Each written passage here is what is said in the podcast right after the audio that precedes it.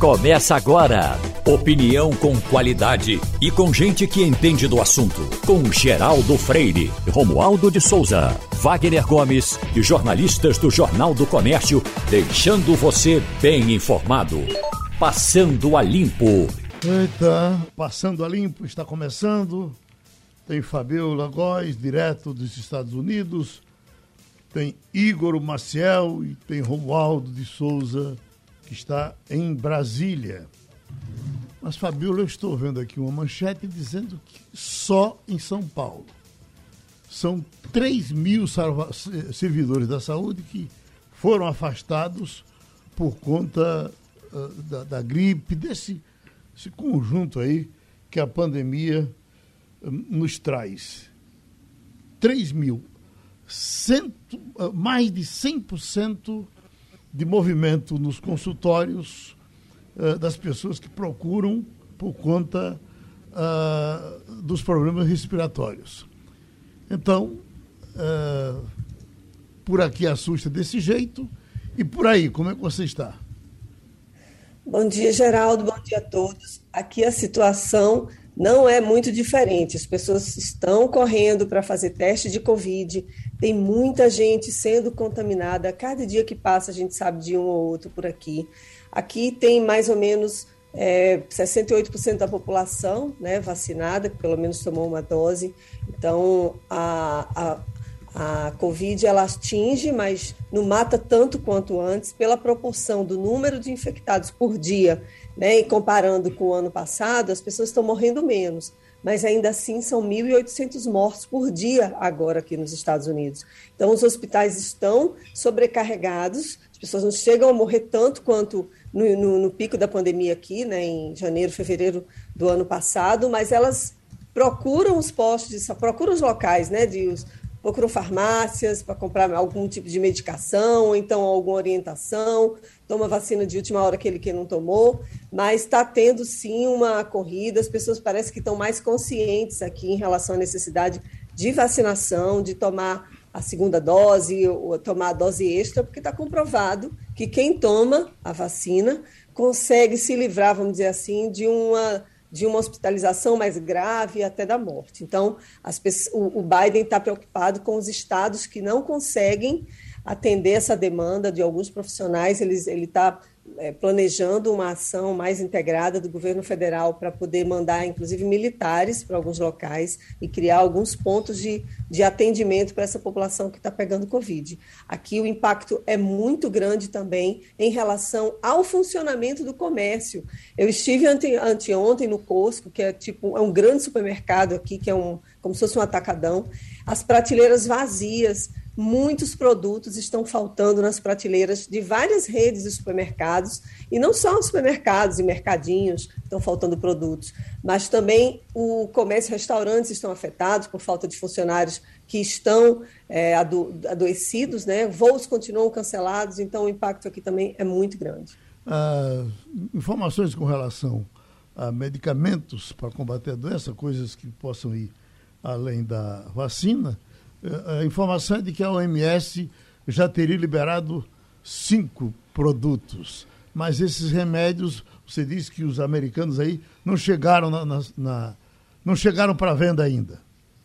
Não, eu vi a notícia né, do, da, da OMS falando de dois medicamentos, que inclusive esses medicamentos não estão sendo nem comentados por aqui. Esses nomes, eu, a primeira vez que eu vi, não me lembro agora de cabeça, mas eles não são vendidos nas farmácias e aqueles medicamentos que foram tão, assim, sendo avaliados da Pfizer, da Merck, da para a Covid, eles ainda não foram liberados. Então, não há ainda nenhuma corrida para pontos de farmácia para procurar remédios específicos. Né? As pessoas tomam assim, ah, está com dor de cabeça, tomam um Tilenol, algum outro remédio para dor, mas não remédios específicos para Covid. Não chegou isso aqui por, por aqui, o que a gente sabe de efetivo mesmo é a vacinação e o uso de máscara. Agora, a recomendação não é mais usar essas máscaras comuns de pano. Aqui eles estão falando da máscaras, é, aquelas máscaras N95, KN95, pra, é uma máscara mais reforçada que evitaria né, a propagação se você tiver com a Covid para o vírus e, e ser infectado por outra pessoa.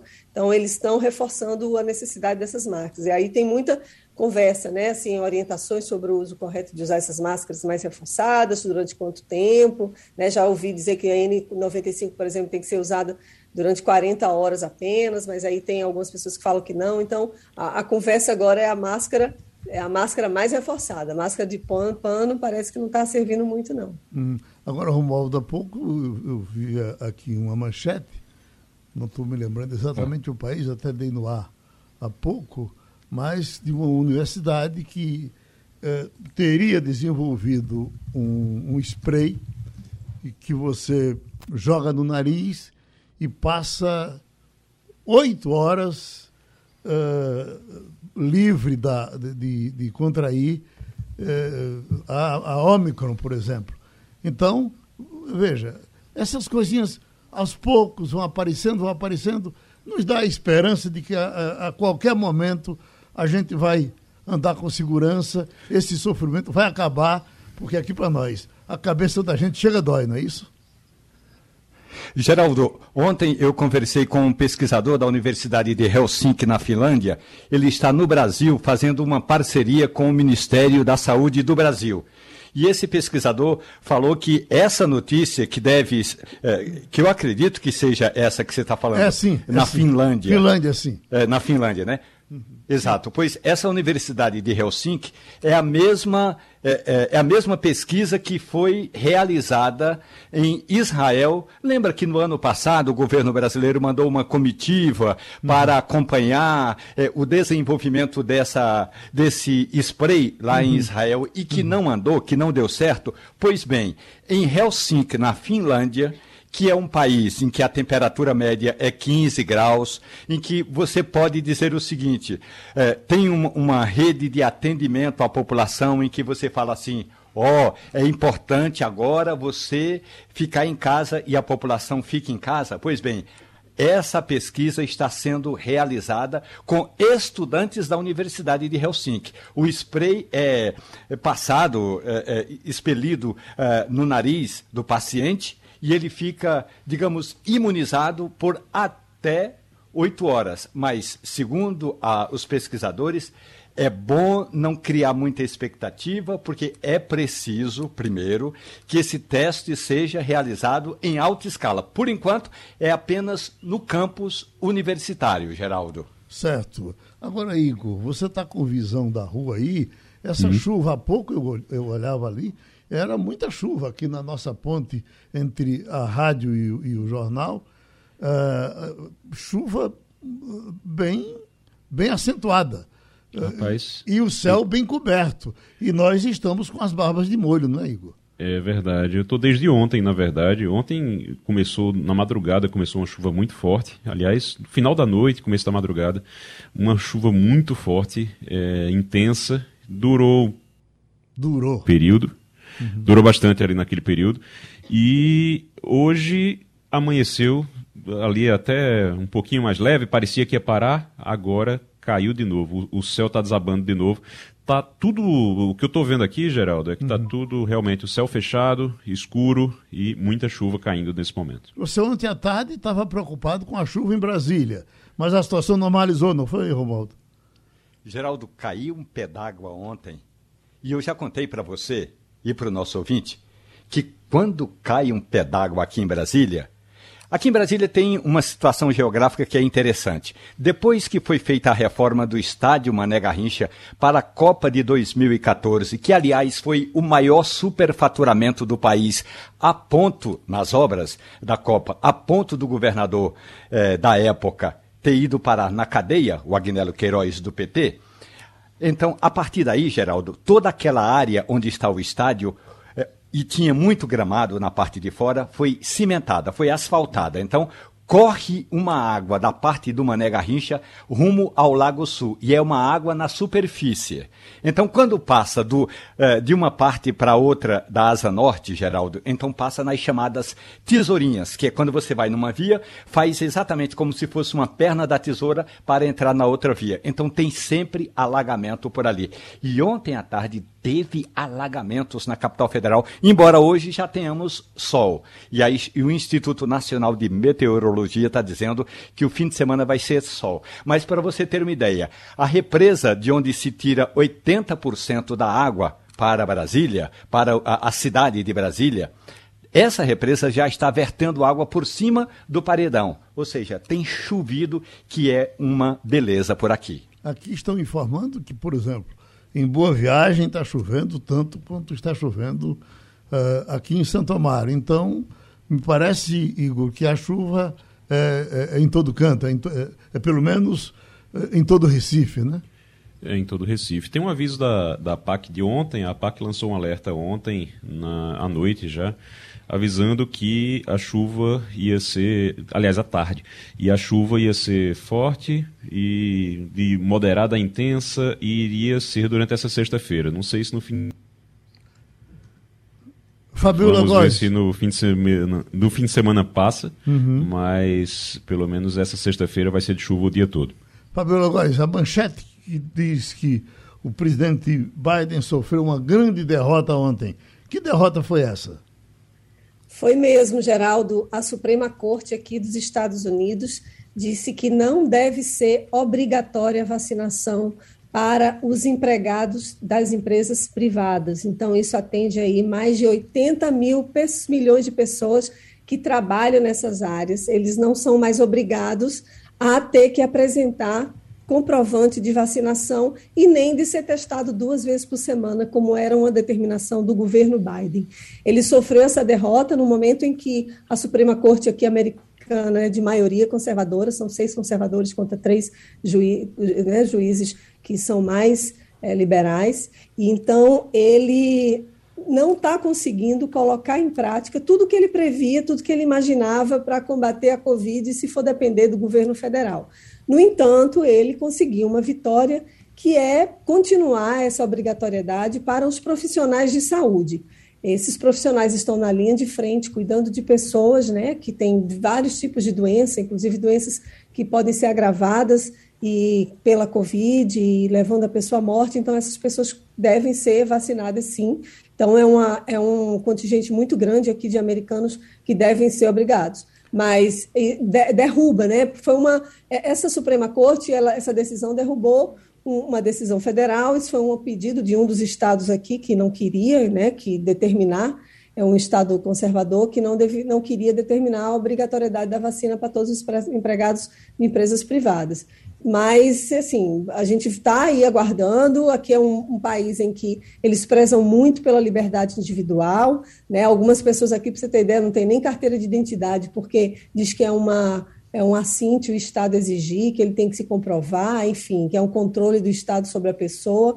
Aqui as coisas funcionam diferentemente. Tem um grupo né, anti-vacina muito forte, é um lobby muito grande. Os empresários né, que estavam é, reclamando dessa determinação também disseram que muitos saíram das empresas. Aqui é um momento em que os Estados Unidos está tendo um pleno emprego, tem muita gente que está trocando de emprego agora nesse período, né, que repensou alguns, algumas vivências assim da pandemia e repensou os trabalhos que estavam ganhando. Então, tem muita gente saindo dos empregos e aí se a obrigatoriedade de vacina e muitos não querem nem ser fichado para trabalhar porque não querem se vacinar, ainda tem isso. Então, foi uma derrota para o governo Biden nesse sentido, sim. Mesmo que o tempo não esteja para a gente falar de flores, Fabíola, mas uma coisa nos anima, o que uh, tem a informação, sim, da contaminação cada vez maior. Eu estava vendo aqui um trabalho da OMS, ela dizendo que metade do mundo vai se contaminar até março. Agora, as mortes diminuindo. Uh, isso, isso é, é se a gente comparar com o que acontecia há oito meses, seis meses mais ou menos, isso é uma coisa que a gente pode festejar, não é?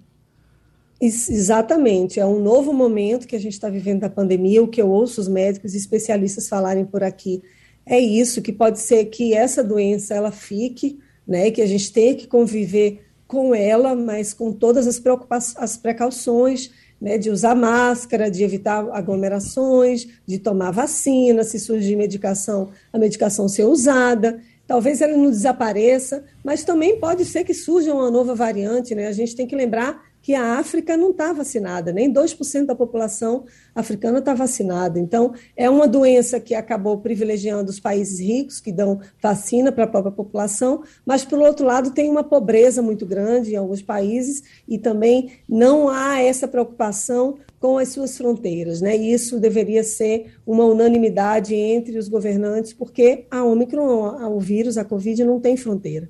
Então, essas populações não sendo vacinadas, o vírus continua circulando, ele pode ser mutado e vir uma nova variante. Mas, por enquanto, é uma boa notícia, sim, as mortes não estão atingindo os patamares né, que a gente estava vendo no, no, ano passado, mas é uma preocupação, é uma preocupação porque sobrecarrega o sistema de saúde. Estamos com a professora de infectologia Vera Magalhães. E, doutora Vera, eh, até um dia desse a gente falava de superbactéria. Tem uma superbactéria aqui, outra ali, não sei o que e tal. E agora aparece esse tal de superfungo. As armas para combater bactéria são as mesmas para combater fungo, doutora Vera? É, bom dia, Geraldo. Bom dia. Veja bem, é, é, as medicações são diferentes, né? Uhum. As bactérias a gente combate com os antibióticos e os fungos com os antifúngicos. Mas a causa da, do surgimento é, desses super micro-organismos são relativamente comuns. Por exemplo, o uso indiscriminado de antibióticos, internação prolongada, não é? principalmente no ambiente hospitalar, na UTI. Então, é, pessoas que estão vulnerabilizadas, pessoas que têm doença crônica, imunodepressão. Então, essas pessoas têm maior chance de desenvolver esse tipo de infecção. Essa preocupação, ela eh, se resume aos hospitais ou eu aqui posso ficar também preocupado com esse fungo? Veja bem, esse fungo, ele coloniza, tá certo? Pessoas, ou seja, ne necessariamente nem sempre causa infecção, mas quando ele determina infecção, é principalmente infecção hospitalar, como eu falei, nos idosos, instituições de idosos, ou hospital mesmo, principalmente no ambiente de UTI, onde existe o amplo uso de antimicrobianos existe é, procedimentos invasivos, ventilação assistida, catéteres. Então, isso tudo facilita é, a colonização e infecção pela Candida auris. Uhum. Esse fungo, ele foi descoberto, na verdade, em 2009 no Japão, é, que determinou uma infecção de conduta auditiva externo de um paciente. E de lá para cá ele se espalhou, então não é novo. Ele, desde 2009, já vem é, se espalhando pelo mundo, é, acometeu os cinco continentes, Estados Unidos, tem quatro cepas desse fungo nos Estados Unidos, Europa, Ásia, tá certo? E na América Latina desde 2016. Uhum. Eu estou vendo sua carinha aqui, Fabíola. Você está com medo do fungo, é? pois é, aqui o Centro de Controle e Prevenção de Doenças registrou 1.156 casos desse fungo entre 1 de setembro de 2020 a 31 de agosto de 2021. Eu queria perguntar para a doutora Vera se existe tratamento, assim, se esses medicamentos antifúngicos que são usados para combater outros tipos de fungos também são usados para combater esse Candida auris, que eu não me engano é, é assim que a, se chama. A, a Candida auris, ela, auris, ela é exatamente, ela é mais resistente do que os outros. Tem cepas que são muito resistentes, mas existem outras que são responsivas, tá certo? A anfotericina bilipossomal, a caspofugina, fungos de classes mais recentes e que são utilizados em pacientes com infecção invasiva por fungo. Então, ela responde, é, é, alguns, algumas cepas respondem e outras não. É uma preocupação porque ele coloniza principalmente pessoas que estão hospitalizadas por longo período e permanece por um tempo prolongado no ambiente hospitalar, nas superfícies. E não é todo desinfetante utilizado habitualmente que é capaz de é, combater esse fungo no ambiente hospitalar. Então é preocupante, mas também a gente não pode entrar em desespero. É, é, já existe há algum tempo. No Brasil, em 2020, dezembro de 2020, foi confirmada a primeira infecção por Candida auris num paciente com Covid em Salvador. Hum. Esse, esse fungo, doutora, ele age na gente como? Como essas chanhas que a gente coça e fica a, a, a, aquela, aquela florzona, ou, ou, ou, ou, ele é mais coisa interna? É, ambiente, geralmente fungo é um microorganismo oportunista. Então, com o uso é, disseminado do antibiótico, antibiótico de amplo espectro, isso facilita além dos procedimentos invasivos. Então, ele pode colonizar a pele, ele pode colonizar a, a urina, sem necessariamente causar infecção. Mas na pele é um, um, um, local realmente que ele pode estar, havendo as condições favoráveis, que eu já listei, então ele pode tornar-se invasivo, infectar, pode infectar apenas o pulmão, pode infectar ah, o ouvido, né, como a gente viu, mas pode fazer uma infecção disseminada, é, a corrente sanguínea. Então, esses são os casos mais graves. Uhum. Romualdo, em Brasília? Professora, bom dia para a senhora. Veja a importância, doutora Vera Magalhães, das pesquisas. Em 2020, 2020, professora, a Universidade de Brasília encaminhou um requerimento para que a Agência Nacional de Vigilância Sanitária eh, tomasse conhecimento de que estava sendo pesquisado um medicamento para o combate a esses chamados fungos multiresistentes. Ou seja, que você dá um remédio aqui e ele se vira para colar e vice-versa. O medicamento, ele é assim a preço acessível. O problema, professora, é que embora o medicamento esteja pronto, embora a Anvisa tenha analisado o pedido da Universidade de Brasília, o medicamento não foi adiante e é uma praticamente uma pasta, por assim dizer, porque é barato e não houve interesse dos laboratórios.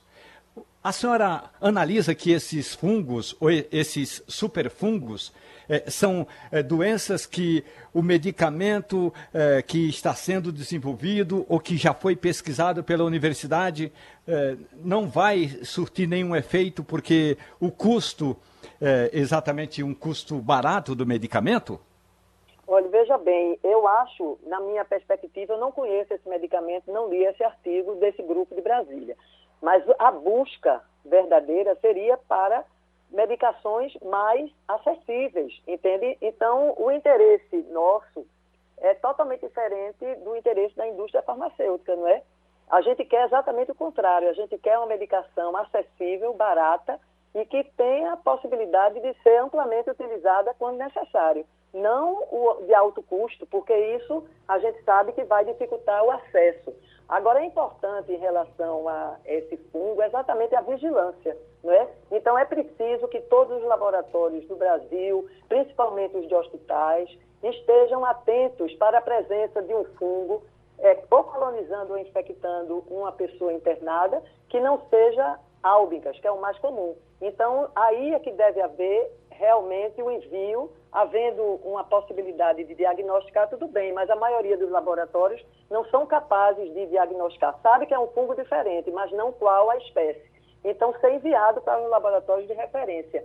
E a vigilância também em cima dos pacientes. Então, isso tem que estar constante. E fazer uso da medicação realmente quando o paciente necessitar. A contaminação, doutora Vera, é de pessoa para pessoa? A contaminação pode ocorrer de pessoa para pessoa. Então, todas as medidas, como higienização das mãos, principalmente por parte da equipe de saúde. Então, a velha higienização das mãos, que é utilizada para tudo, é básica e é fundamental na prevenção da infecção hospitalar. Então, isso é muito importante. É, a, a desinfecção dos equipamentos, desinfecção adequada do ambiente hospitalar, é, tentar evitar o uso é, amplo de antibióticos, às vezes de forma desnecessária, ah, os procedimentos invasivos. Então, essas recomendações, elas são importantes para prevenir tanto as superbactérias como esse, como vocês estão chamando de superfungo. Então, essas medidas são importantes, mas isso faz parte da complexidade do atendimento no hospital. Então, começa a surgir essas bactérias e fungos multiresistentes. Uhum. Igor Marcel? Doutora Vera, bom dia. Ah, quando a gente fala numa, numa doença, numa coisa que as pessoas podem evitar, é, a senhora disse que tem algumas medidas, algumas coisas que as pessoas podem fazer, tudo bem, mas basicamente elas vão pegar isso no hospital. Pelo menos na, na, na, maioria dos casos a gente vê que as pessoas pegam nos hospitais. Qual é a. Até que ponto as pessoas devem se preocupar com isso? Chegou no hospital, observa como é que está a limpeza, faz o que quando chega lá? É, por exemplo, o que é que o familiar de um paciente, por exemplo, pode observar? dentro do hospital para evitar que esse tipo de coisa aconteça? Bem, ele precisa observar necessariamente, ele precisa é, lavar as mãos antes de entrar, utilizar todo aquele equipamento de proteção individual, não levar nada para o hospital, como alimento, é, plantas, flores, isso aí não se deve levar. E quando retornar, é fazer o asseio, tomar banho. Agora, isso é uma coisa, uma atitude da equipe do, do hospital, a, a, a, a, Comissão de Controle de Infecção Hospitalar de cada hospital vai orientar e já orienta todas essas maneiras de prevenir. Uma vez, uma vez diagnosticando é, um paciente com a Candida auris, ele deve ser isolado. Não é? Então, todas as medidas vão ser utilizadas para diminuir a disseminação dessa infecção, que é grave, para outras pessoas dentro do ambiente hospitalar. Uhum. O fato de ser o superfungo assusta mais do que o fungo comum normal? Por que, que isso é super? Por quê? Porque ele pode é, ser resistente ao uso de antibiótico habitual. Uhum. Então, a Candida albicans, que responde bem a uma fotericina B liposomal, mesmo na sua forma invasiva, é, a Candida auris pode não responder. Existem algumas cepas, como eu falei, que respondem a essas medicações, mas existem outras que são multiresistentes. Hum. Então, precisa fazer uma combinação de medicação. E a gente espera que medicações sejam produzidas, como a que foi falada aí, talvez, uma, novas medicações que sejam eficientes contra esses fungos multiresistentes. Para fechar, doutora Vera, e os nossos animais? Seus gatos e, e meus cachorros, eles podem nos contaminar ou a gente pode contaminá-los? Não vi nada descrito em relação a animal, em relação a Candida auris. Uhum. É, uma, é uma realmente infecção mais humana, não vi nenhuma, assim, nenhum relato de transmissão de animais para o ser humano. É praticamente uma infecção, atualmente pelo menos, restrita ao ambiente hospitalar, principalmente na, nas pessoas que estão em UTI e fazendo uso de tudo isso que eu falei, de procedimentos invasivos, então pode ser colonizado. Outra é? vez contribuiu com a gente a professora Vera Magalhães.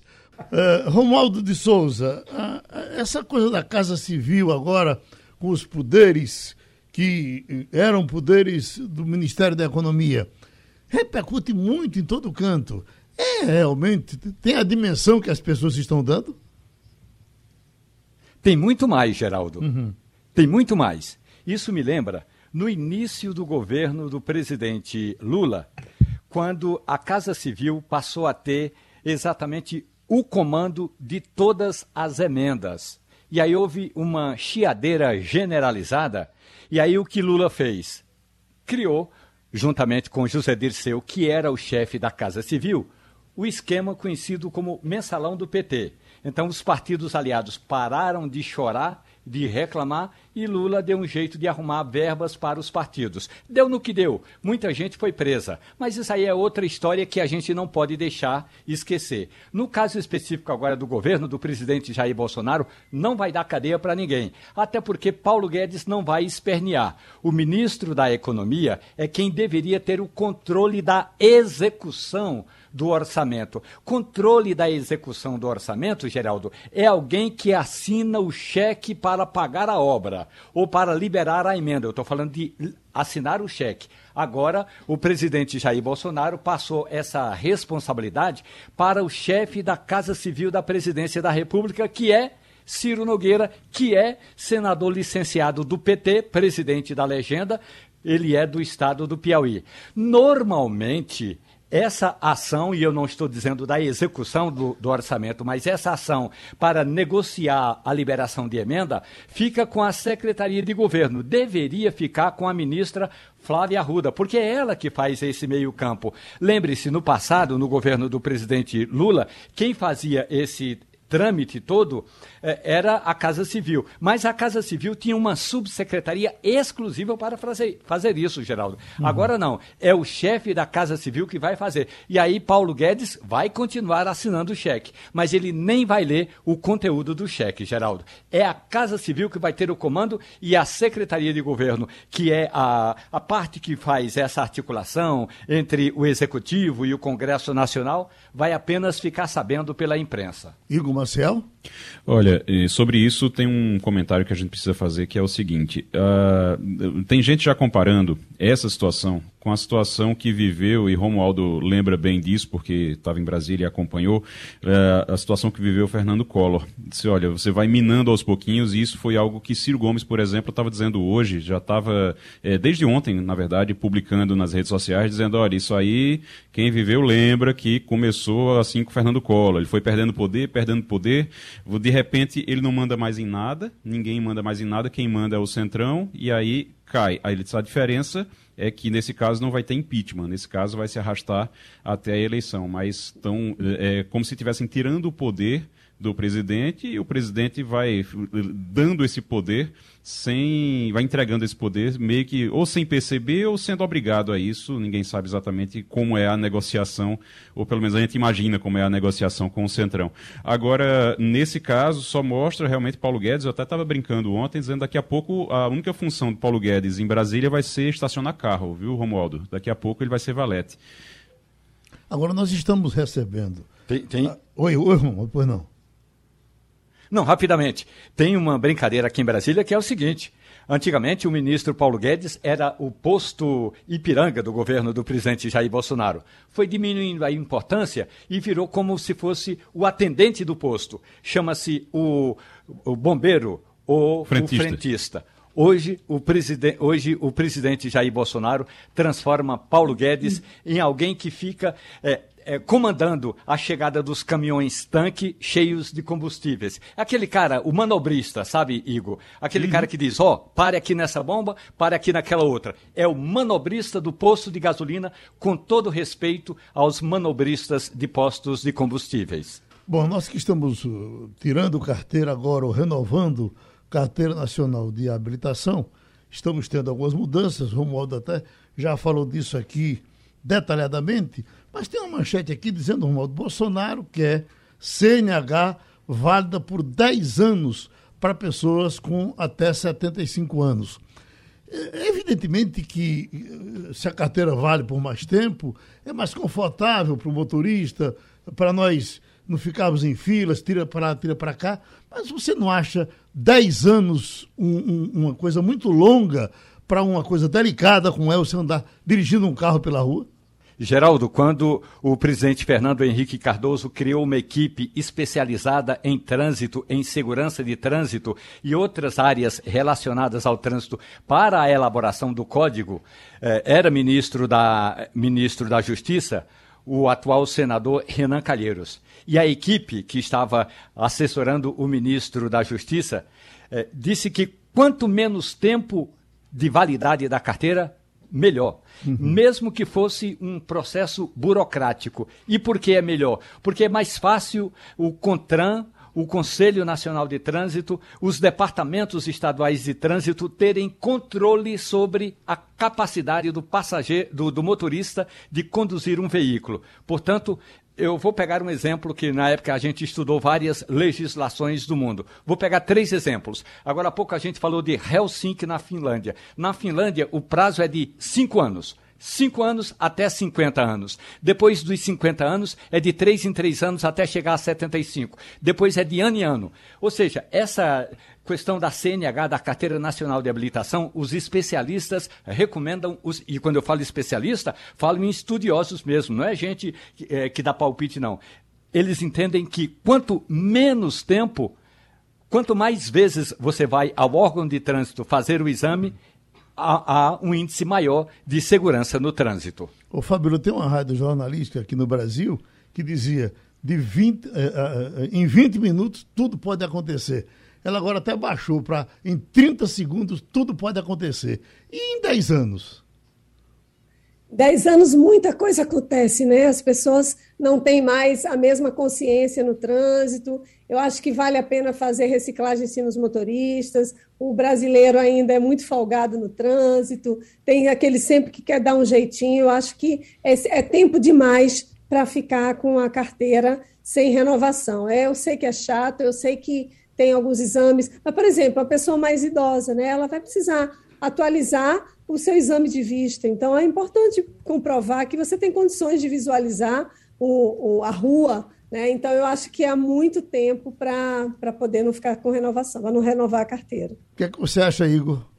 Eu acho que precisa renovar, sim, precisa ter uma frequência. Agora, talvez fosse o caso de mostrar, de o, o, poder público mostrar que o importante é renovar e não arrecadar, e aí você diminui taxa, porque o problema é a quantidade de taxa que você paga para tudo que você vai fazer, para tudo que você é obrigado a fazer. Então, você é, é, quer dirigir, você precisa tirar a carteira, e aí tem taxa e renovar com, periodicamente, e aí tome mais taxa. A gente vive realmente de taxa taxa em taxa. Talvez a importância é renovar, precisa renovar. Acho que 10 anos é muito. Você precisa ter um, um, um, prazo menor, até porque em 10 anos muita coisa acontece. Você tem problema de visão, você tem outros problemas de saúde. Então precisa realmente ter um, uma, um prazo menor. Mas talvez fosse o caso de rever taxa.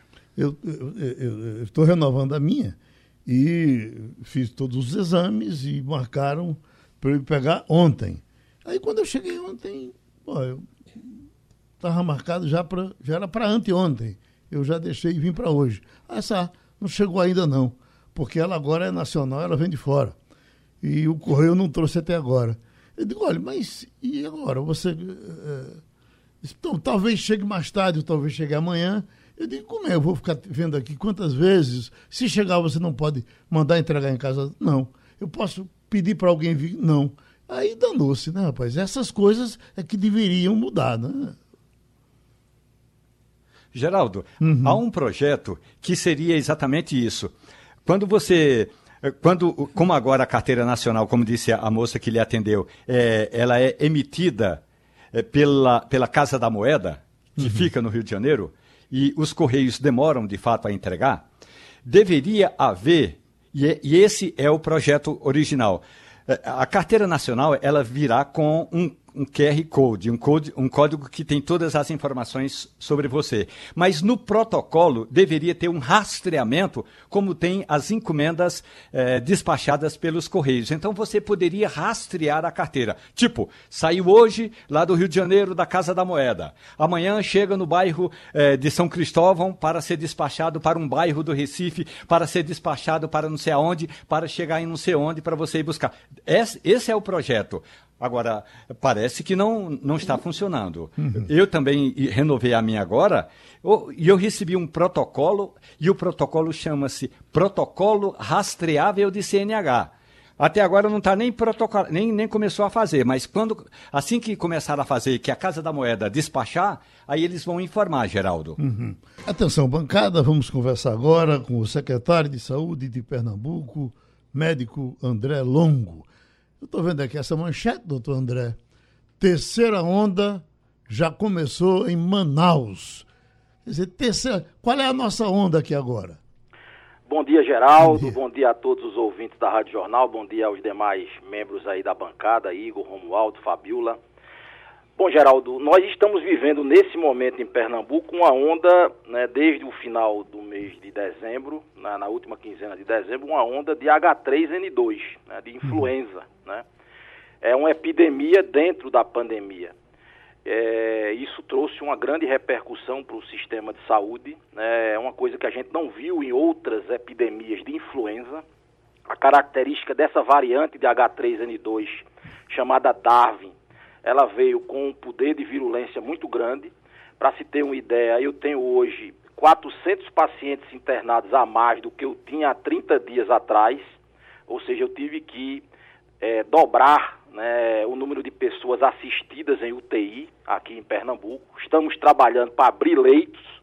Né, então, nós tivemos essa onda que é uma onda causada fundamentalmente por H3N2. E nesse momento a gente está vendo é, como está acontecendo já em Manaus, em outros estados, um crescimento do número de casos é, de Covid pela introdução da variante Ômicron. Para se ter uma ideia, as nossas taxas de positividade nos centros de testagem, nesses últimos 15 dias, saltaram de algo em torno de 5% para algo em torno, para algo próximo a 20%. Em alguns dias nós já estamos superando os 20% de positividade, o que acende mais um alerta para é, uma outra onda, uma possível onda né, de casos e hospitalizações também por Covid. Uhum. Fabiola Góes? Bom dia, secretário. Eu queria entender essas novas restrições no plano de convivência com a Covid aí em Pernambuco. Que medidas são essas que serão colocadas em prática a partir de hoje? Vai ter um passaporte de vacina para entrar em museu? Como é que funciona isso? É, o, a, o Comitê de Enfrentamento à Covid-19 aqui optou por fazer esse trabalho com dois, com dois é, focos muito importantes. O primeiro é continuar o estímulo à vacinação. E para isso o passaporte vacinal passa a valer para todos os locais onde você retira com mais frequência, de forma recorrente, a máscara. Então, é, bares, restaurantes, lanchonetes, museus, teatros, cinemas, se as, junto do, de também dos eventos, passam a exigir o passaporte vacinal. É, até 54 anos as duas doses, pelo menos, após 55 anos, já exigindo a dose de reforço para aquelas pessoas que já têm quatro meses, né, ou seja, que já estão aptos a tomar a dose de reforço. Então, esse é, é um primeiro movimento, um movimento que estimula a vacina. O segundo é proteger os ambientes que tenham mais de que 300 pessoas e para isso a gente está lançando mão da testagem. Nós precisamos ampliar a testagem, mesmo de pessoas assintomáticas, nesses ambientes de maior risco especialmente shows né, e outros eventos onde a capacidade exceda 300 pessoas. Esses ambientes precisam ter uma maior proteção. Então, as medidas aqui, elas têm esses dois mecanismos de indução, a indução da vacina e a indução da testagem, para que a gente possa isolar pessoas é, que tenham o vírus e diminuir a circulação viral. O secretário, como é que está a radiografia do Estado? Sertão, Agreste, Sonda da Mata, capital. É na capital onde a coisa está mais preocupante? É, Geraldo, como sempre, as coisas começam pela região metropolitana do Recife, né? Porque tem uma grande conurbação, um grande conjunto de pessoas é, que costumam né, circular na região metropolitana, mas nesse momento a gente também tem as matas bastante acometidas. E aí eu estou falando nesse momento especialmente de gripe. Nós estamos ainda sob a epidemia de gripe. Nós temos alguns sinais de arrefecimento dessa epidemia de gripe. Parece que ela chegou num platô, começa a querer cair, né? Mas a gente está também, né, na, na pandemia da Covid-19, notando um aumento né, de, de casos de Covid-19, especialmente da variante Ômicron, que já circula aqui em Pernambuco, né, mas inicialmente também começando pela região metropolitana do Recife, pela chamada primeira macro-região de saúde, que congrega é, a região metropolitana do Recife e as matas norte e sul. Pois não, Igor Marcel? O secretário, uma dúvida, primeiro bom dia. Bom dia. É, uma dúvida que todo mundo fica quando se fala, olha, tu vai ter que, em todo restaurante, vai ter que cobrar ali o cartão de vacinação, por exemplo. São muitos restaurantes em Recife, é, são muitos restaurantes em Pernambuco. No caso, só no Recife mesmo já seria uma dificuldade. Como é que o governo, qual é a estrutura que o governo tem para fazer uma fiscalização disso? Porque se os restaurantes simplesmente não fizerem esse, é, essa solicitação na porta ou se não fizerem da forma adequada, é, como é que o Estado pode realmente fiscalizar? É, na verdade, eu sempre digo isso, Igor, a pergunta é boa, né? O Estado não é onipresente, né? Nós não podemos fiscalizar cada pessoa, nem é possível fiscalizar cada bar, restaurante e lanchonete ao mesmo tempo.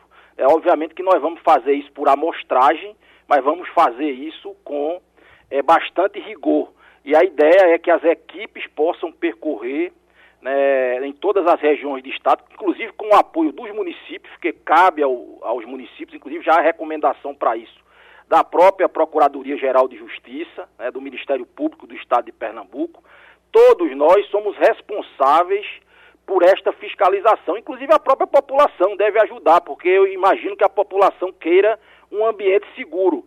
Então, deve sim acionar o PROCON, deve acionar a vigilância sanitária para que a gente possa construir ambientes cada vez mais seguros. Eu, se fosse empresário, se fosse dono de restaurante, se fosse promotor de eventos, gostaria de ter também um ambiente seguro. Né? Porque hoje, o grande problema da variante Ômicron, e vocês têm visto isso e a gente tem acompanhado em outros países, é que ela para a economia né, porque não tem trabalhador mais para ir para os, os estabelecimentos comerciais, a indústria, os próprios serviços de saúde sendo fortemente acometidos. Então é um, é um momento de ter uma onda de responsabilidade sanitária de todas as pessoas. As pessoas querem vender, eu sei que querem. As pessoas querem que as pessoas consumam entretenimento, eu sei que querem, mas é preciso nesse momento ter um componente de responsabilidade também para a gente superar mais essa dificuldade que a pandemia nos traz, que o vírus nos traz com essa variante ômicron. Romualdo de Souza.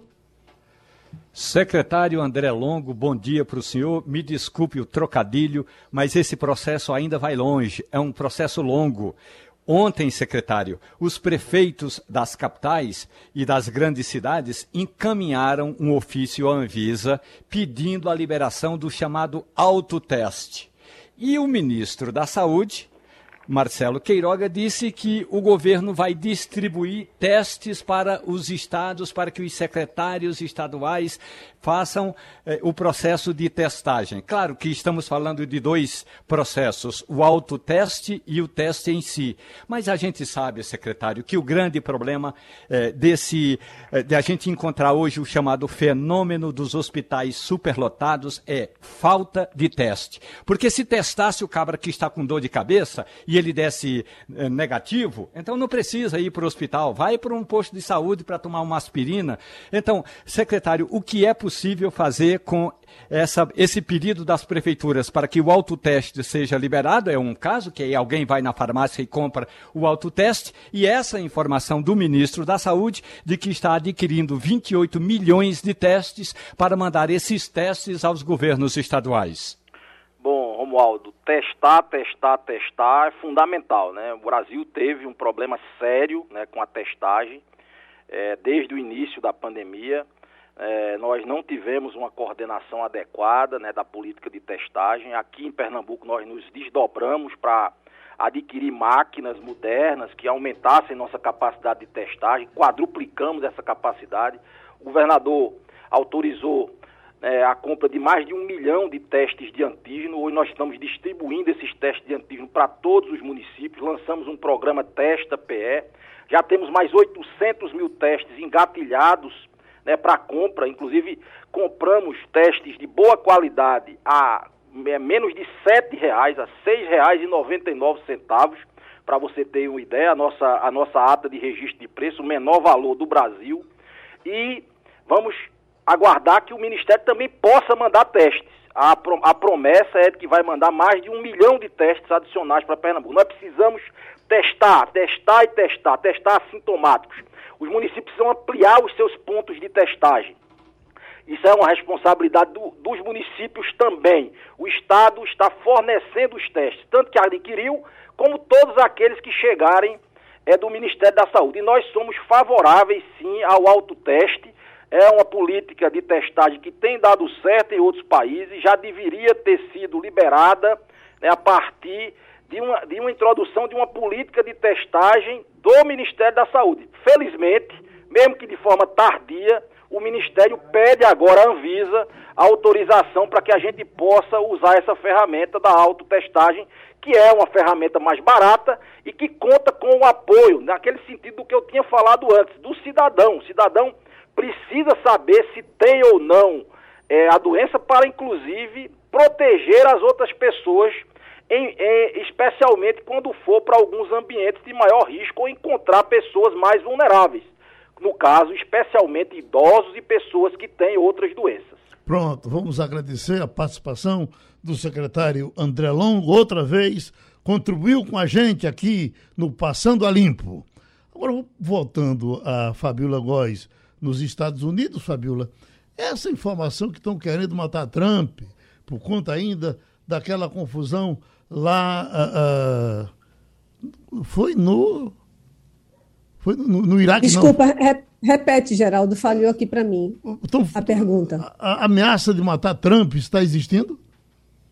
Não estou sabendo dessa notícia por aqui, não. Pois tem repercutido, teria um mandado você pegou, Igor, essa informação?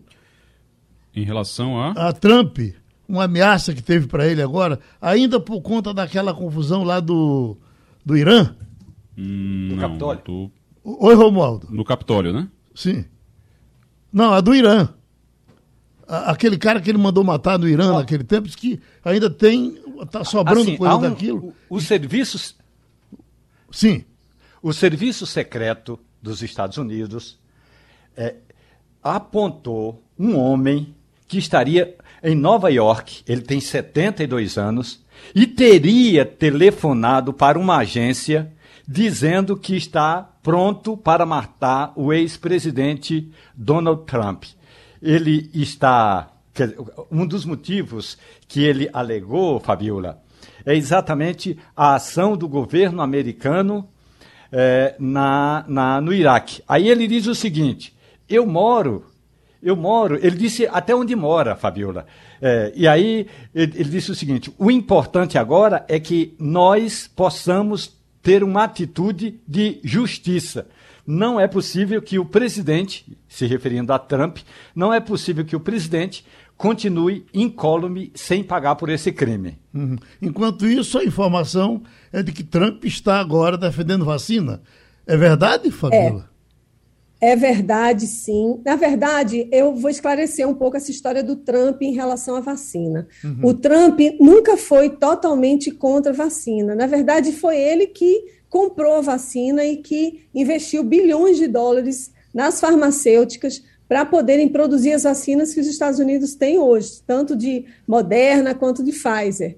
O problema é que ele deixou que ficassem falando muito sobre remédios sem comprovação científica, como cloroquina e vermectina. Isso se propagou, inclusive, no Brasil pelo nosso presidente. A, a questão é que nos últimos, nas últimas três semanas, o Trump, durante cinco vezes, anunciou, reafirmou que ele se vacinou, que as pessoas precisam se vacinar.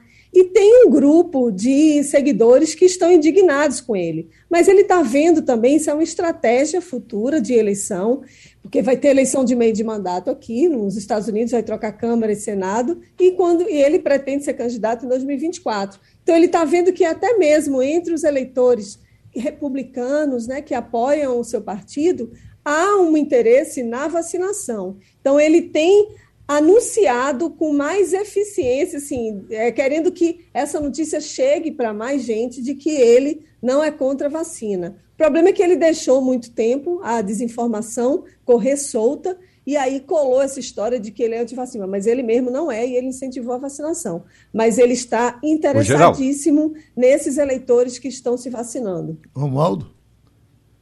Eu só queria fazer uma pergunta curtinha à Fabiola e que pode ser até animadora para ela. Ontem o presidente Jair Bolsonaro, o presidente do Brasil, Fabiola, avisou que se Lula ganhar as eleições, ele, Bolsonaro, pega um avião e vai embora morar nos Estados Unidos. Se as pesquisas de opinião, as que não eram registradas até 1 de janeiro, e a primeira que saiu agora registrada, que aliás nós até comentamos ontem, estiverem corretas, é possível que Lula vença as eleições. Você está preparada para conviver eh, diariamente com o ex-presidente aí passeando na sua rua? Olha, Romualdo, eu não estou preparada para isso. O, o presidente Bolsonaro Segundo alguns políticos aqui americanos, inclusive o vereador da Flórida, o Rich Floyd, deu uma declaração no Twitter de que Bolsonaro não é bem-vindo nos Estados Unidos.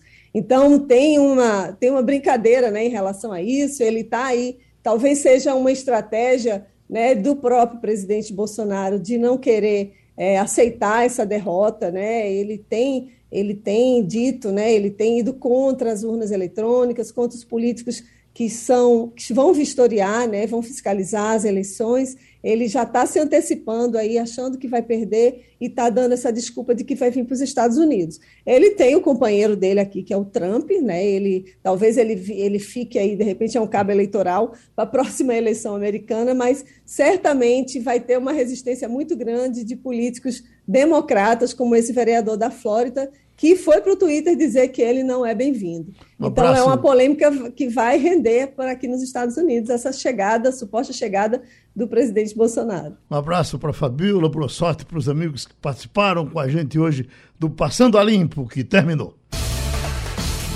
Você ouviu opinião com qualidade e com gente que entende do assunto. Passando a limpo.